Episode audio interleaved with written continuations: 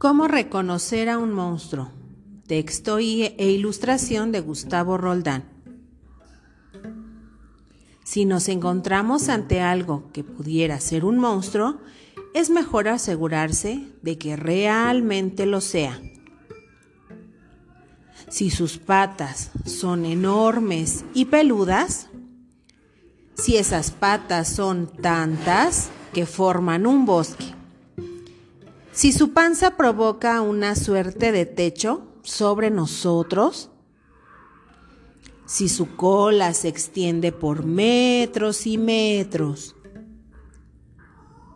si tiene escamas tan duras como escalones, si de sus orejas salen larguísimos pelos, si debajo de las cejas tiene ojos amarillos, si su nariz es como una gigantesca berenjena. Y sobre todo, si tiene una boca oscura y llena de dientes. Entonces, no caben dudas. ¡Es un monstruo!